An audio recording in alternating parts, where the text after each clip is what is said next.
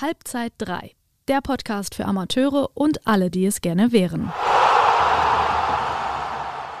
Gute und herzlich willkommen zur 30. Ausgabe des FUPA Podcasts Halbzeit 3.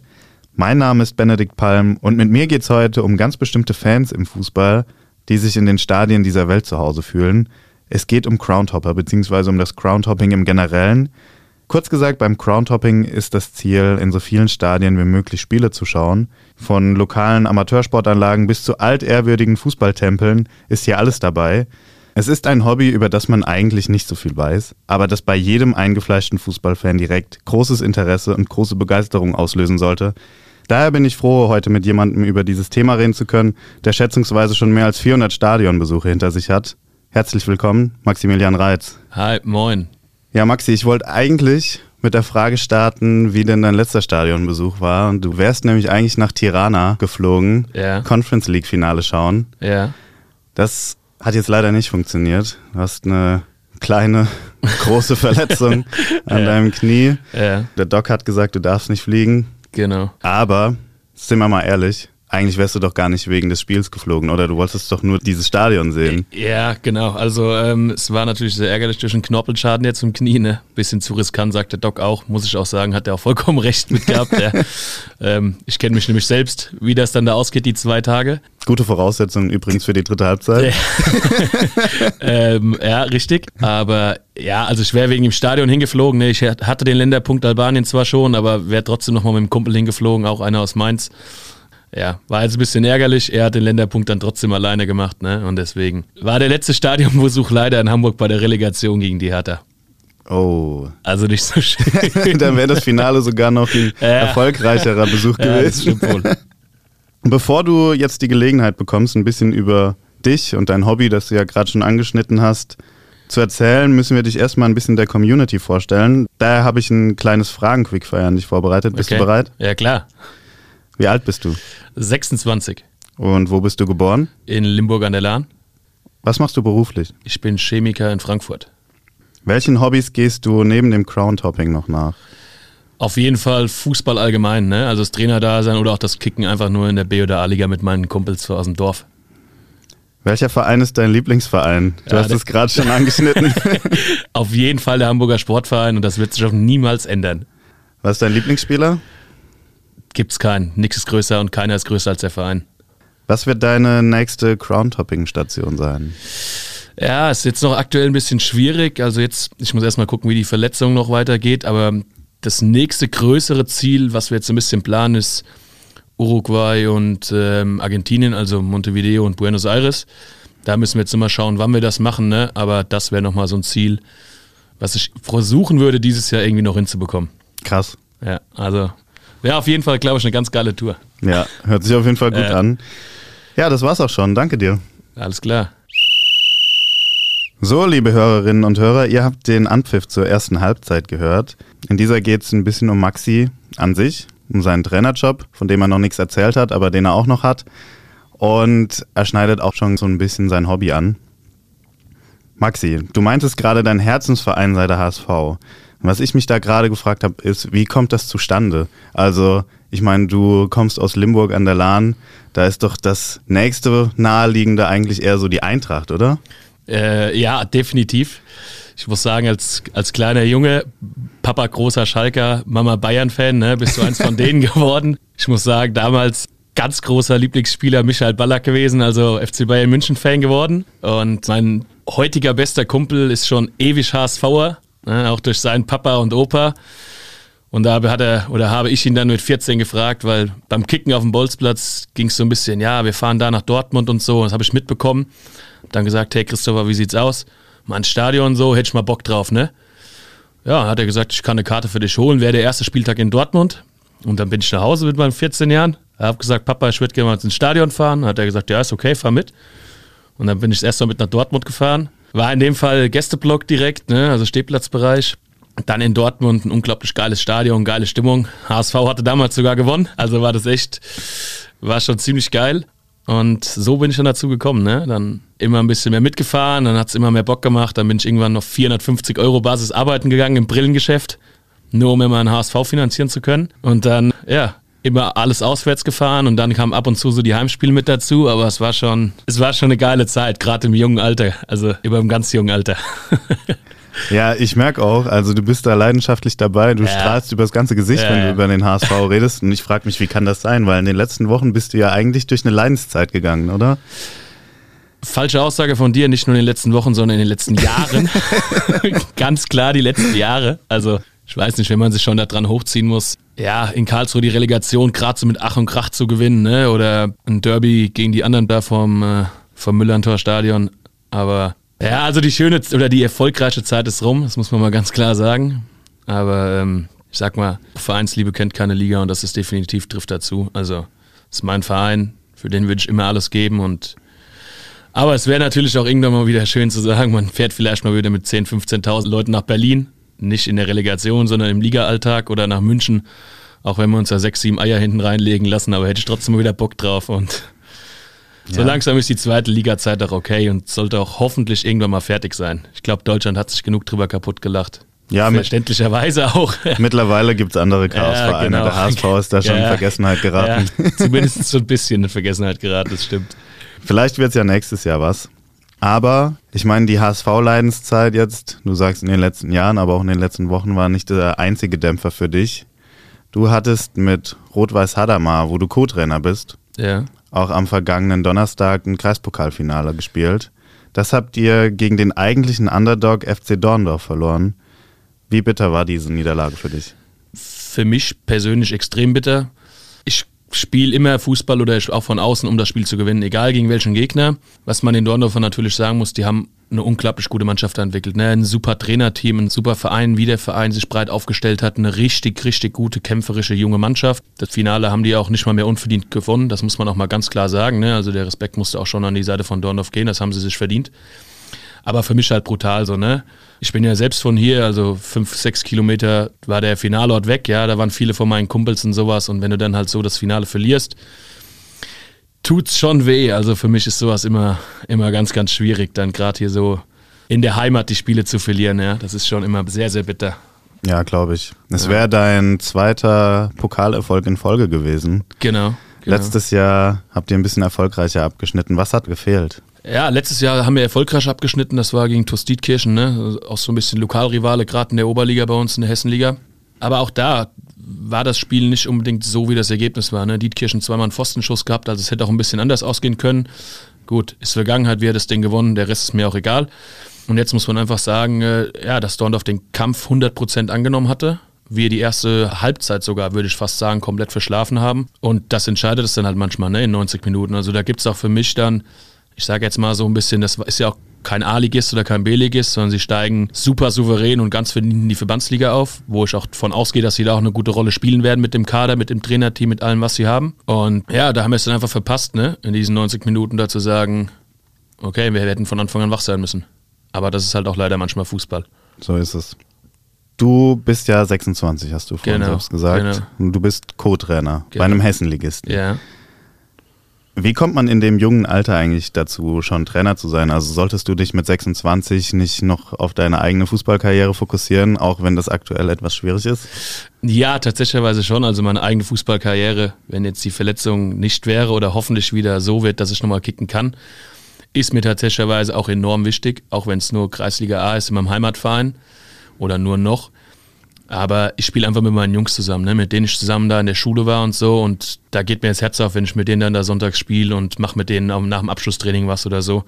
Aber der Weg nach Hadamar hat mich eigentlich geführt vor vier Jahren. Habe ich in der Jugend beim FC Waldbrunn angefangen, in der C-Jugend. Das ist auch mein Jugendverein gewesen, wo ich die ganze Jugend über immer gespielt habe, nachdem ich aus Steinbach damals dahin gewechselt bin. Und ein guter Kumpel von mir, mit dem ich auch jahrelang zum HSV gefahren bin, hatte mich damals in Paderborn beim DFB-Pokal Viertelfinale angehauen, ja, weiß ich nicht, äh, auch nach ein paar Bier. Hey Maxi, kannst du dir vorstellen, hat er mal ein bisschen was in der Jugend zu machen? Du machst das da gut in Waldbrunn. Wir haben das so ein bisschen uns angeschaut und so. Und da habe ich gesagt, jo, komm, wir setzen uns mal zusammen. Also grundsätzlich wäre der Schritt in die Jugend nach Hadamar voraussichtlich ein, Schritt nach unten gewesen, weil dafür die Waldbrunner Jugend einfach zu gut ist und wir in Hadamar da noch keinen wirklich guten Jugendaufbau hatten. Hab aber gesagt, komm, ist ein guter Kumpel von dir, hörst du dir auf jeden Fall aus Respekt an. Dann bin ich da auch zum Gespräch und dann war auch damals der, der damalige Trainer Thorsten Kierdorf mit dabei. hat auch gesagt, hier Maxi, pass auf, ich habe mich so ein bisschen da umgehört und so und alles und das würde ich ganz gut machen. Wenn ich wollte, könnte ich auch mal bei ihm reinschauen in der Oberliga, wie so ein bisschen hospitieren. Ne? Ich sollte hier die A-Jugend übernehmen bei Rot-Weiß und dann so ein bisschen auch mal oben reinschauen, wenn ich möchte und so. Und da habe ich mir dann auch einfach selbst gedacht, okay, das ist vielleicht eine Chance, in eine Oberligamannschaft reinzugucken, gerade auch in die höchste bei uns oder in die, ja, ich sage jetzt mal, mit einer der besten Mannschaften im Kreis Limburg-Weilburg. Das kannst du dir eigentlich nicht entgehen lassen. Und dann haben wir das auch eigentlich alles fix gemacht, ne? Zwei Wochen später kam der Anruf vom Thorsten, hat gesagt, hier Maxi, das wird nichts, ja. Also ich werfe hin. Also er hat mir dann gesagt, okay, dass, dass er nicht mit den Posten da weitergeht. Und dann stand ich natürlich auch erstmal selbst im leeren Raum. Ne, wusste nicht, okay, wie sieht's aus? Wenn der neue Trainer kommt, will er dich genauso oben reingucken haben oder sitzt du dann nur bei der A-Jugend rum? Dann war das erste Training mit Stefan Kühne, mit meinem jetzigen Cheftrainer auch. Er hatte keinen Co-Trainer mitgebracht. Der einzige, der noch da war, war der Ralf Schuchert quasi, der auch jetzt noch unser Torwarttrainer, Querstrich Co-Trainer ist. Ja, und das hat super harmoniert bei uns, ne? muss ich wirklich sagen. Direkt, er hat gesagt, okay, guck's dir einfach an, probier, wir probieren es, ob es passt. Hatte ich dann ja schon diese ja, anderthalb Jahre so ein bisschen Jugenderfahrung. Und er hat mich auch wirklich mitgezogen. Ne? Also menschlich sind wir, glaube ich, auch zu dritt ein unglaublich gutes Team. Wir können uns anschreien, wir können auch lachen zusammen. Also es geht bei uns alles. Ne? Alles mit Niveau auf jeden Fall. Ja, und so kam das dann. Ne? Dann habe ich dann die erste Saison quasi die A-Jugend und die Oberliga so ein bisschen zusammen gemacht. Vorrang A-Jugend, wenn das Training gleichzeitig war, aber dann immer geguckt, dass ich bei der Oberliga mit reinkommen konnte und dann darauf die folgende Saison halt komplett mit hochgegangen bin, ne, in die erste Mannschaft. Und das war für mich, ja, wie soll man das sagen, vielleicht auch ein bisschen glücklich, weil manchmal muss man vielleicht zum richtigen Zeitpunkt am richtigen Ort sein. Das war natürlich da der Fall. Ich meine, ich hatte ja 0,0 vorzuweisen. Man hätte sich auch jeden anderen holen können, der schon 15 Jahre im Business ist oder vielleicht viel mehr Erfahrung, Lizenzen etc. hätte. Ja, aber ich glaube, jetzt läuft es doch ganz gut bei uns. Auch wenn jetzt die Saison am Ende nicht mehr so war, wie wir uns da vorgestellt haben, aber ja, so kam eigentlich der Weg zum SV Rot-Weiß Hadamar. Und jetzt bist du Co-Trainer. Was sind da so deine Tätigkeiten? Also die Tätigkeiten machen wir eigentlich komplett alles zusammen. Ne? Ob es jetzt eine Videoanalyse ist, eine Spielvorbereitung, Transferplanung vor der Saison, äh, das komplette Warm-up überhaupt im Training, vorm Spiel, eigentlich alles.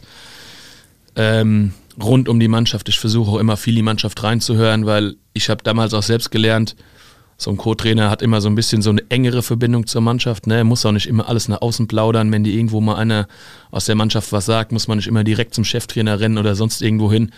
Das heißt, für mich ist es schon ganz wichtig, so ein bisschen in die Mannschaft reinzuhören auch. Was macht die Mannschaft? Wie läuft es intern in der Mannschaft und sowas? Und das bekommst du, glaube ich, als Cheftrainer einfach gar nicht so oft mit und viele Sachen solltest du vielleicht auch nicht mitbekommen. Aber wirklich so nur aufs Fußballerische bezogen schon. Das kommt die komplette Trainingsplanung mache ich mit Stefan eigentlich zusammen und mit dem Ralf. Also ist nicht nur so, als würde er sich hinsetzen, würde sagen, hier, das wird heute gemacht und wir stehen da vor vollendeten Tatsachen, sondern wir sprechen uns schon komplett ab. Und so die erste halbe Stunde ist komplett mir im Training, kann ich machen, was ich will, sage ich mal in Anführungszeichen. Und wie gesagt, vor dem Spiel eigentlich alles, sobald wir auf dem Platz stehen. Wie lässt sich dein Trainerdasein in Kombination mit deinem Job, den du ja auch noch hast, Ja.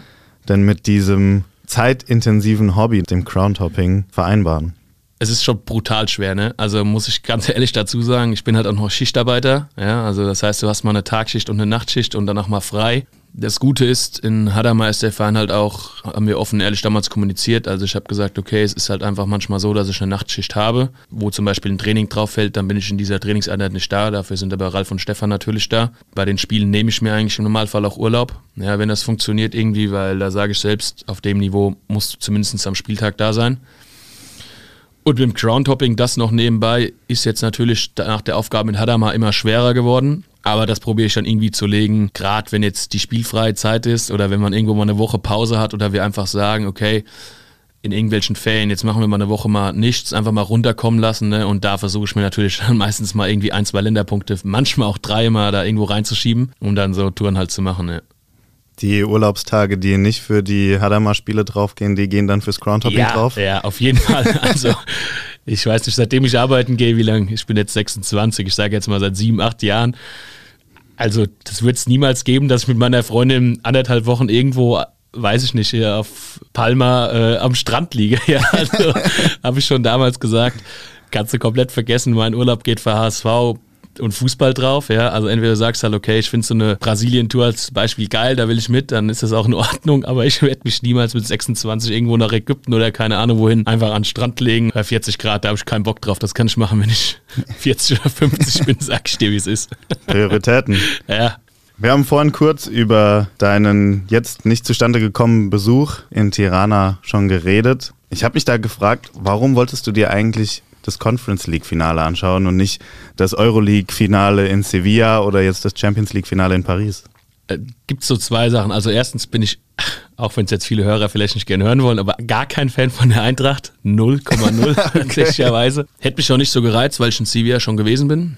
Und das Conference League Final war eher ein bisschen spontan. Ne? Ich saß auf dem Rückweg von Brasilien in Mailand am Flughafen und da hat mir ein Kumpel geschrieben, hier, wie sieht's aus, wollen wir eine Hopping-Tour machen? Ich sagte, ja komm, wir schauen mal, muss halt nach der Saison sein. Oder zumindest da, wo wir frei haben. An dem Tag hatten wir frei, haben so ein bisschen äh, Flüge durchstudiert. Ja, Frankfurt-Hahn 48 Euro, dienstags morgens um 7 hin. Also hin und zurück 48 Euro. Haben wir gesagt, komm für ein Fuffi, kannst nichts falsch machen, ne? Wenn das Ding halt verfällt, ich wusste ja wegen der OP, dann verfällt's halt. Aber dafür kannst du nichts sagen. Die Karten waren relativ günstig, also es war sehr, sehr schnell ausverkauft. Das war ein bisschen problematisch, weil du halt auch verhältnismäßig zwei geile Vereine mit einer guten Fanbase da hattest. Hätten wir aber noch eine Karte auf dem Schwarzmarkt für 120 Euro über eBay Kleinanzeigen schießen können. Also die hätte ich dafür noch ausgegeben. Ja, und dann hat mich das einfach auch mehr interessiert als Paris. Ne? Ich sag mal, Paris ist so eine Stadt, da kann ich mich auch jetzt ins Auto setzen und bin fünf Stunden später da und kann sagen, ich fahre in den Prinzenpark oder sowas. Da hat mich nicht ganz so gebockt, vor allen Dingen, weil ich auch bei der Europameisterschaft jedes Spiel von Deutschland gewesen bin 2016. Also okay hat mich das nicht so interessiert, wie jetzt zu sagen, komm, wir machen mal zwei Tage Albanien, da kommst du auch einfach nicht mehr so schnell hin im Normalfall, ne? Das stimmt. Und äh, das soll jetzt auch die letzte Frage gleich sein, aber das interessiert mich jetzt noch. Du hast nämlich gerade von einer Hopping-Tour gesprochen. Bedeutet das, wenn ihr jetzt zum Beispiel nach Albanien fliegen würdet, dass ihr euch da oder du dir da nicht nur ein Spiel anschaust? Genau, also wenn das jetzt rein theoretisch funktionieren würde, jetzt wäre es ja schwierig gewesen, ne, weil da auch der Ligabetrieb im Normalfall rum ist. Aber ansonsten gerade von so einer Tour, also wenn ich jetzt irgendwie versuche, drei, vier Tage was zu machen, würde ich schon erstens schauen, gibt es noch eine Möglichkeit, ein anderes Land daneben direkt zu bereisen, ja, dass du irgendwie sagst, okay, du hast von Stadion zu Stadion vielleicht fünf, sechs Stunden Autofahrt, wo du sagst, komm, da fährst du schnell hin, also in Anführungszeichen schnell. Aber grundsätzlich probiere ich immer in den Tagen, wo ich da bin, so viele Spiele zu machen wie möglich. Also wenn es mal, ab und zu sind es auch mal zwei am Tag, ne? wenn zum Beispiel bei dem einen um 14, bei dem anderen um 19 Uhr Anstoß ist, dann probiere ich das schon mitzunehmen. Aber wenn es jetzt halt nur für ein Spiel möglich ist, dann fahre ich daher auch hin für ein Spiel. Also genau, das wäre mir im Endeffekt egal, aber umso mehr, umso besser. Okay, das war's auch schon.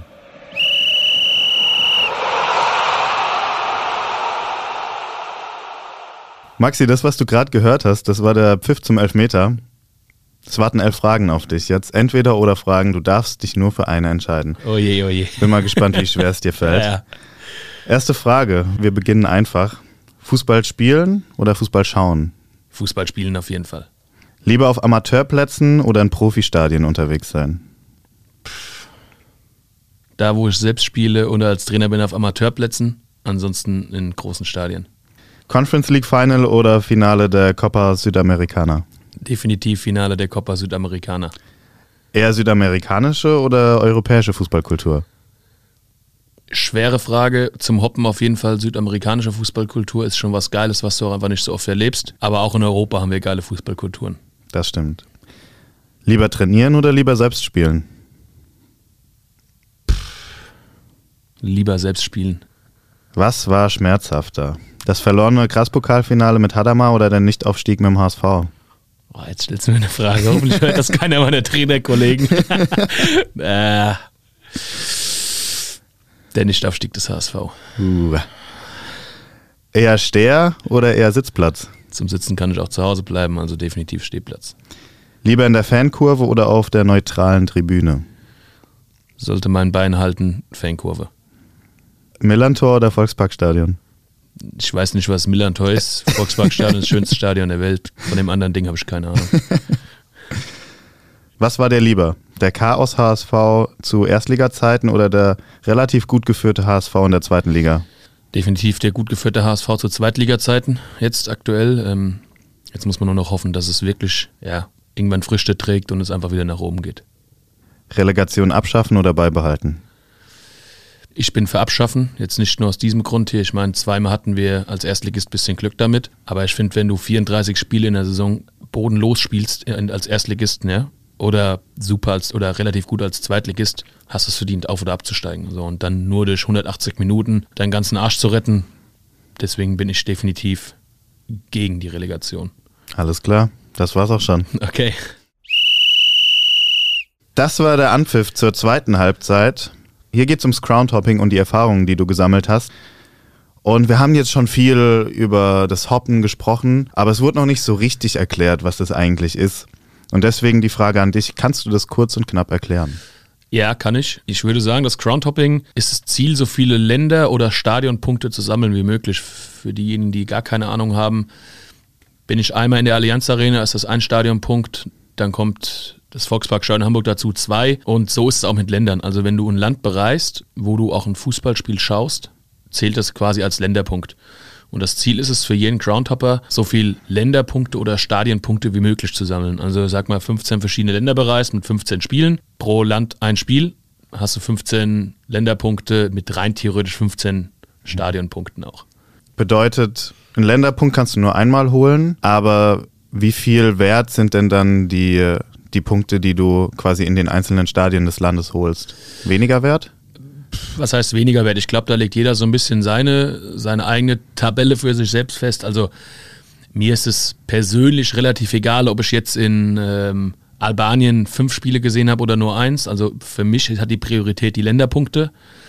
Aber natürlich ist es auch schön, nebenbei zu sagen, okay, hey, ich habe in dem Land sogar zwei Spiele gesehen oder habe das Land sogar gedoppelt, sage ich mal, also indem du zweimal in dem Land warst und ein Spiel gesehen hast. Ne? ist dann auch ganz cool, aber für mich persönlich Priorität hat, so viele Länder zu bereisen, also wo ich auch noch nicht gewesen bin. Ne? Und da auf jeden Fall ein Fußballspiel. Also selbst wenn ich einen Urlaub plane, also bei mir ist ja ein Urlaub eine Fußballtour im Normalfall, schaue ich auch vorher, ob da ein Spiel ist. Also ansonsten würde ich niemals auf die Idee kommen, nach Brasilien zu fliegen, wenn da kein Fußballspiel wäre. Okay. Zumindest nach aktuellem Stand und meinem Alter noch. Ja.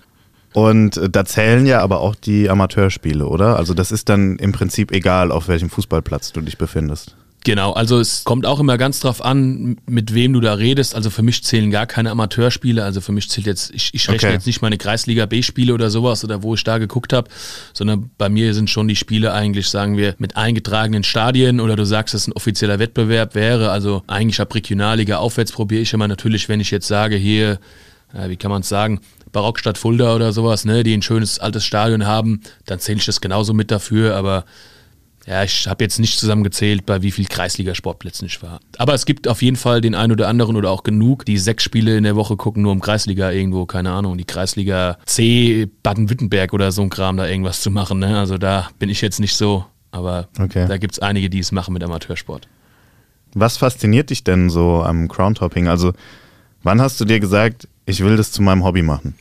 ich glaube, so direkt gesagt, selbst habe ich mir es gar nicht, sondern es kam auch von der HSV-Zeit, ne, wo du dann gesagt, gesehen hast, gerade in jungen Jahren, oh geil, setzt dich wieder ein Neuner und fährst dann, keine Ahnung, in irgendein Stadion, wo du noch nicht warst. Und da viele Kumpels von mir ja auch, ich sag mal, bald zehn Jahre älter sind, die dann auch früher mal so ein bisschen hoppen waren, halt auch gerade zu, zur europäischen Zeit vom HSV, muss man auch noch sagen, ne? Viel im Ausland waren und so. Ich sagte, ey, weißt du was?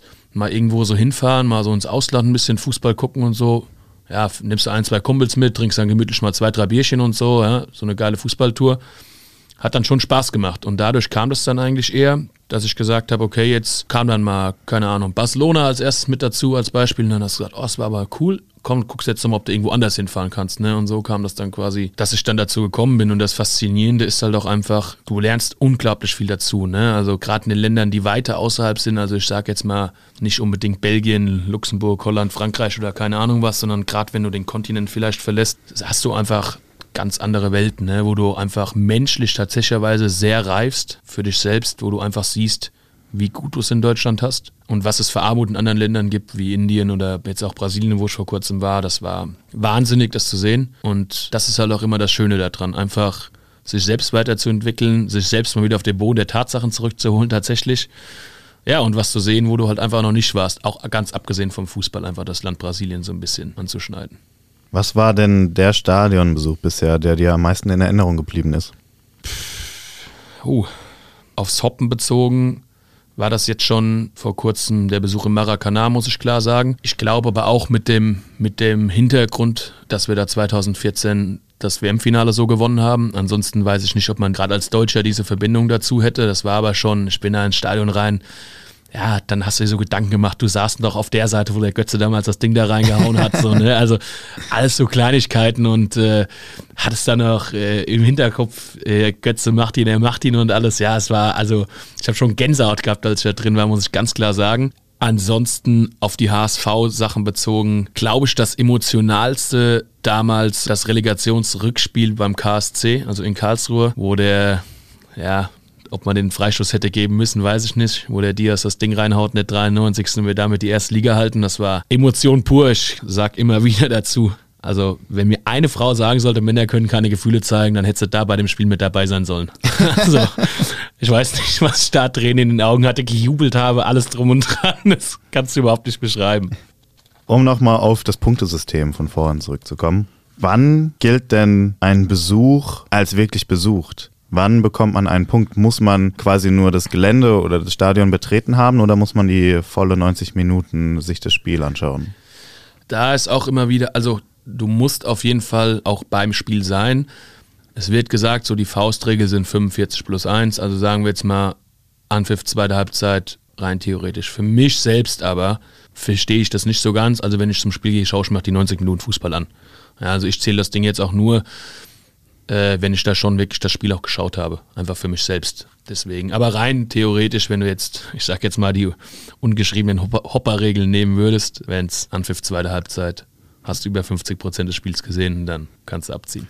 Okay, also es sind ungeschriebene Regeln, bedeutet genau, das überprüft genau. auch niemand? Nein, es überprüft auch niemand. Ne? Es gibt auch so eine App dafür, wo du dich quasi eintragen kannst und alles drum und dran. Da könnte ich aber auch sagen, dass ich, keine Ahnung, gestern in Albanien gewesen oder Mittwoch in Albanien gewesen wäre, was ich aber nicht war. Es kann keiner überprüfen. Aber was soll ich mich da selbst hochjubeln oder selbst verarschen? Das hat ja auch keinen Sinn. Also Okay, also alles läuft über diese App und es gibt jetzt irgendwie keinen Verein, keine Organisation oder so, die das da alles in, ins Rollen bringt. Genau, also natürlich ist auch nicht jeder Groundhopper bei irgendeiner App, ne? Da kannst du nur gucken, ah, okay, wie viele Groundhopper gibt es in Deutschland, wo haben die das vor, mal hinzufahren oder so, oder was haben die für Stadionpunkte, Länderpunkte etc. Die App ist schon ganz cool gemacht, aber es gibt jetzt wirklich keine Organisation, wo du sagen musst, okay, du musst jetzt ein Beweisfoto da hinschicken oder so ein Zehn Kram, ne? Hast natürlich so ein bisschen ich sag mal, deine Jungs vom Fußball hast du ja auch Social Media, Facebook, Instagram und Co. Ja, das heißt, betteln wäre das falsche Wort, aber natürlich lädt man dann mal ein Bild aus irgendeinem Stadion hoch, so nach dem Motto, okay, der ist wirklich da und labert nicht nur hinten rum irgendwas, ne? Das macht man dann schon mal. Aber das ist jetzt auch eigentlich gar nicht mehr als ein Wettbewerb oder sowas, sondern ist ein Hobby, was man auch mit den Jungs und mit den Freunden auch gerne teilt. Okay, also es ist nichts Kompetitives Na. oder so, sondern jeder zieht eigentlich sein Ding durch genau, und macht das für sich. Genau, jeder zieht sein Ding durch. Es gibt bestimmt auch den einen oder anderen, wenn du in Deutschland ganz oben mit dabei bist, ja, die probieren sich natürlich um die Spitze zu betteln, sage ich mal. Ne? Das, das gibt es natürlich schon. Aber da fehlt mir ja definitiv die Zeit für und äh, für mich ist es einfach ein Hobby und keine Rangliste führen, wo ich in Deutschland auf irgendeiner Rangliste bin. Also. Okay.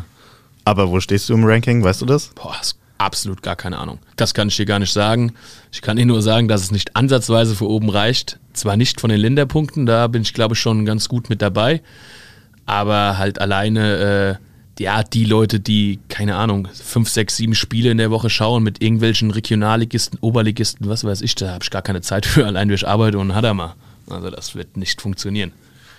Du hast ja jetzt schon öfter angesprochen, dass du in Brasilien warst, du hast vor, nach Argentinien zu fliegen, nach Uruguay. Du bist also international unterwegs. Hast ja auch gerade gesagt, international, die Punkteanzahl, die du da hast, die ist schon auf jeden Fall sehr sehenswert. In welchen Ländern warst du denn bisher so? Also Europa tatsächlicherweise fast komplett bereist. Da fehlt mir noch der Kosovo. Äh, auch ganz lustig sind wir damals nicht reingekommen wegen dem Stempel von Albanien im Personal im Reisepass, ja. Okay. Obwohl wir probiert haben, irgendwie zu schmieren oder sowas an der Grenze, hat leider nicht funktioniert. Äh, der Kosovo fehlt mir, Russland fehlt mir, Nordirland fehlt mir in Europa. Oh. Weiß jetzt gar nicht, ob dann noch ein Land mit dazu kommt, was mir fehlt. Nee, ich glaube, das war's in Europa. Äh, den Rest eigentlich auch alles bereist, sicherweise auch alles mit Fußball. Und ich sage jetzt mal, außerhalb von Europa waren halt super interessante Länder dabei, wie Indien, Brasilien, Vietnam. Das waren natürlich schon so Sachen, wo ich sage, die waren echt schon wahnsinnig gut. Ja, dazu kommen aber natürlich auch hier so Marokko, Ägypten, Algerien, also so die obere Grenze gerade bei uns. Ne? Die Türkei kann man jetzt sehen, wie man will, ob Asien oder Europa. Das waren so eigentlich die Länder, die mich so am meisten beeindruckt haben, wo du auch sagst, da kommst du nicht mehr so schnell hin. Okay. Also gerade Indien, Brasilien, Vietnam war schon. Und welche Fanszene oder auch Kultur, wenn man das so pauschalisieren kann, hat dich da am meisten beeindruckt? Da dann definitiv, ach, das habe ich sogar eben vergessen, Kanada war auch noch mit dabei, ne? also konntest du schon sagen, ich habe die Kontinente so ein bisschen, zumindest mal so grob angeschnitten. Da dann definitiv Südamerika, ne? also ja, gerade die Brasilianer sind ja durchgedreht, was das Thema Fußball angeht. Ne? Ist natürlich die Nationalsportart da, sage ich mal. So ein bisschen wie bei uns Deutschen auch. Also das war schon nicht von dieser Welt, das war schon richtig geil. Dann oben ähm, in Amerika, so gerade Kanada, so ein bisschen ruhiger, ne? Die haben dann auch schon eher mehr so Richtung Eishockey und Basketball und sowas auch noch und die anderen Sportarten. Und dann, wenn du wieder Richtung Asien gehst, also in dem Fall Indien, da hast du dann, glaube ich, mehr Cricket und sowas. Ne? Also jetzt ist ja auch bekanntlicherweise nicht die Fußballnation. Deswegen gehst du dann eher schon, was deine Frage angeht, auf die Richtung Südamerika. Das mhm. war schon da am geilsten. Kann ich mir vorstellen. Ja. Ich habe noch eine abschließende Frage an dich. Die ja. brennt mir auch ganz schön unter den Nägeln. Denn wenn man in dieser Szene unterwegs ist, dann gibt es doch bestimmt ein Go-To-Stadion, wo man unbedingt mal gewesen sein muss. Irgendein Fußballtempel oder so. Wo muss man denn deiner Meinung nach schon mal gewesen sein? Außer das Volksparkstadion. genau, das wäre natürlich das, was ich als erst genannt hätte. Boah, ich glaube, so ein Stadion an sich kannst du einfach gar nicht nennen. Also ich glaube, super geil, auch einfach das Wembley-Stadion, ne? weil, weil du dann halt auch wieder so ein bisschen die Verbindung England, Fußball, ne? Fußballheimat so ein bisschen. Dann vielleicht auch wieder als Deutscher oder auch durch die Emotionen tatsächlich das Maracana. Und ansonsten, ich bin persönlich eher ein Fan von ein bisschen älteren Stadien, also jetzt nicht irgendwie neu gebaute Dinger da in Katar, habe ich gar keinen Bock drauf, sondern irgendwelche Stadien, wo der Fußball gelebt wird. Aber ich glaube, da haben wir auch, gibt es überhaupt geile Stadien, ne? Ob du jetzt sagst, das Camp Nou in Barcelona oder selbst auch das Bernabeu Stadion, wo ich auch schon war, das sind einfach so Touren, die vergisst du halt einfach nicht, weil du die natürlich auch mit großen Vereinen. Für mich persönlich wäre das Ziel auf jeden Fall nochmal Enfield. Also das habe ich selbst leider noch nicht gemacht. Ich weiß nicht, schon drei oder viermal davor gestanden und keine Karten bekommen, nicht mal auf dem Schwarzmarkt. Ja. Absolut keine Chance, geht gar nichts, ne? Oder sehr, sehr schwierig für abnormale Preise, sagen wir es eher so. Aber das wäre natürlich nochmal so ein Ziel, wo ich sage, ja, Armor You Never Walk Alone, Enfield Road, so, das wäre nochmal ein richtig geiles Ding und mal schauen, ob ich das vielleicht die nächste Zeit nochmal hinbekomme. Wär auf, steht auf jeden Fall ganz oben auf der To-Do-Liste. Ich muss jetzt noch eine Frage anhängen. Ja. Du hast es nämlich gerade angesprochen. Katar, wirst du da sein? Ich hatte mir tatsächlicherweise Gedanken gemacht, weil ich seit, jetzt muss ich überlegen, ich glaube, der EM 2012 immer mindestens, also in jedem Turnier, was war, ein Deutschlandspiel geschaut habe, egal wo es gewesen ist. Aber ich muss sagen, was da für mich in Katar, ähm, also ich werde den da keinen einzigen Pfennig da irgendwie noch hinlegen und werde auch nicht hinfliegen. Also ich bin tatsächlicherweise so weit und ich glaube, es gibt viele Leute, die sagen, ich gucke mir den Kram nicht an, machen aber trotzdem Fernseher an, aber ich bin wirklich einer von denen, der sagt, ich werde mir nicht ein einziges Spiel angucken von diesem Turnier. Ob das jetzt was bringt oder nicht, ist mal ganz dahingestellt. Es wird natürlich nichts bringen, weil die Leute drauf scheißen, was da unten passiert, muss man auch einfach mal so ganz klar sagen. Leider. Aber ich werde weder da sein noch es mir angucken zu Hause. Also ich werde es, ja, wie sagt man das so, in Anführungszeichen boykottieren. Okay, klare Haltung. ja, genau, was da, mit, was da mit Menschenrechten und sowas, da wird ja, das ist ja wahnsinnig. Also ja. ist für mich, kann man ja gar nicht äh, beschreiben, was da abgeht. Gutes Schlusswort. Wir kommen zum allseits beliebten Buchstabenraten. man hört schon, du freust dich. Ja, ich bin gespannt. Ich erkläre es nochmal kurz. Es ist ein Spiel auf Zeit. Und zwar hast du 120 Sekunden, um im besten Falle 26 Fragen zu beantworten. Das sind 26 Fragen, A, 26 Buchstaben im Alphabet. Sie sind alle fußballbezogen. Und ich nenne vor jeder Frage immer den Buchstaben, mit dem die Antwort beginnt. Ein Beispiel, das ich immer bringe, ist A, was machen Spieler nach einer Partie ungern, wäre die Antwort auslaufen. Wenn du richtig liegst mit deiner Antwort, bestätige ich dir das, wenn sie falsch ist, sage ich dir das auch. Und wenn du nicht weiter weißt, musst du einfach nur weiter sagen, sonst verlierst du zu viel Zeit. Okay. Bereit? Yes. A. Um ein schnelles Gegentor nach einer eigenen Ecke zu verhindern, benötigt man hinten immer eine? Weiter. B. Was sollte man sich in Duschen von Fußballkabinen immer an die Füße ziehen? Badlatschen? Richtig. C. Mit was begeistern die Ultra-Fanszenen bei besonderen Spielen oft auf den Rängen? Richtig. D. Dieser Fußballkommentator wurde wegen teilweise sehr fragwürdiger Aussagen von Sky gefeuert. Weiter. E, wie nennt man Fans, die sich die Spiele eines Vereins erst anschauen, wenn es läuft? Erfolgsfans? Richtig. F, wie nennt man die nichtssagenden Antworten von Fußballspielern bei Interviews? Weiter. G, wer sorgt in den Stadien für einen gepflegten Rasen? Greenkeeper? Richtig. H, wie lautet der Nachname des Schiris, der in den Wettskandal Heute? 2000... Richtig. I. Die legendäre Heimstätte der Glasgow Rangers heißt wie? Oh, weiter. Peinlich. J. Um ein Tor zu zelebrieren, überlegen sich. Stürmer meist. Yep. K. Spielen zwei Mannschaften aus den Abstiegsrängen gegeneinander, so bezeichnet man dieses Spiel als. Klassenerhalt. Falsch. L. Wie nennt man die zweiten und dritten Offiziellen des Schiedsrichtergespanns? Richtig. M. In welchem Stadion wurde das WM-Finale 2014 ausgetragen? Maracana. Richtig. N. Im Elfmeterschießen muss man Ruhe bewahren und darf was nicht bekommen? Nerven. Nerven flattern. Richtig. O. Das Gegenstück zum deutschen Unterhaus ist das deutsche. Oberhaus. Ja. P. Wie nennt man einen Elfmeter, den man in die Tormitte lupft? Panenka. Ja. Q. Aserbaidschanischer Fußballclub, der mittlerweile Dauergast im Europapokal ist. Karabakh Akdam. Richtig. R. Wie nennt man talentierte Jugendspieler, die sprichwörtlich noch geschliffen werden müssen? Rohdiamanten. Richtig. S. Trägt Kulttrainer Steffen Baumgart auf dem Kopf. Schiebermütze. Ja, T. Eine Hobbymannschaft, bei der es sich hauptsächlich um die dritte Halb... Richtig. U. Verliert oder gewinnt ein Team den Ball, so müssen sie im Anschluss schnell... Ja, Umschalten. ja. V. Wichtige Person im Trainerteam, die Spiele im Bewegtbildformat vor- und nachbereitet. Videoassistent. Videoassistenten. Falsch. W. So nennt man meist einen Sechser, der das ganze Spiel an dem ihm zugewiesenen Gegenspieler klebt. Weiter. Zeit ist vorbei. Maxi, du bist bis W gekommen. Ja. Sieben konntest du nicht beantworten oder waren falsch. Das macht 16 richtige Antworten. Du willst aber bestimmt die Auflösung wissen, oder? Ja, auf jeden Fall. Also iProc Stadion weiß ich, das ist peinlich genug auf jeden Fall, aber ja. Aber wir beginnen erstmal bei A.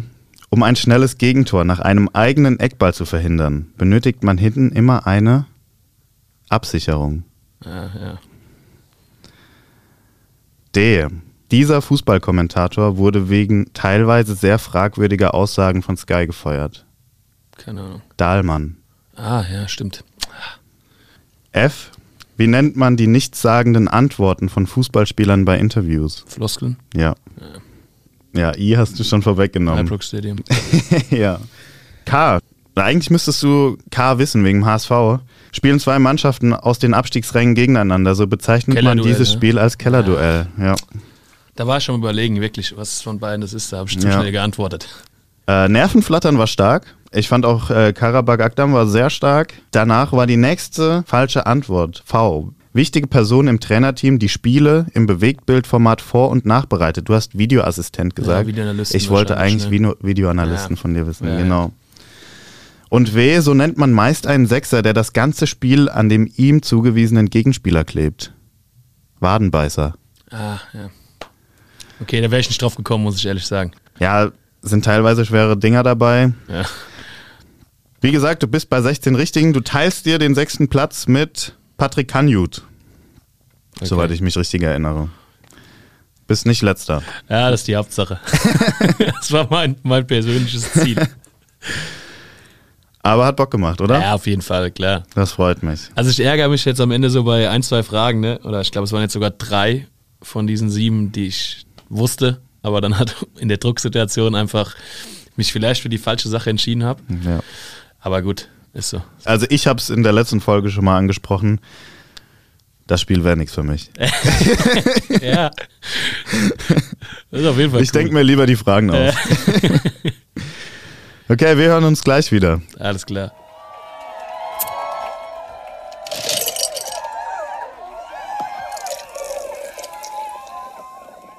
Maxi, die dritte Halbzeit beginnt. Das ist meine Lieblingshalbzeit, das ist die Tresenhalbzeit. Und ich freue mich heute wirklich ganz besonders, denn ich glaube, du hast richtig viel zu erzählen. Ah, ich muss sagen, äh, ich mag die dritte Halbzeit auch gern. auf jeden Fall. Hast du eigentlich auch eine Thekenmannschaft? Eine Thekenmannschaft würde ich nicht sagen. Also ich spiele ja auch selbst bei mir im Heimatverein noch ein bisschen Fußball.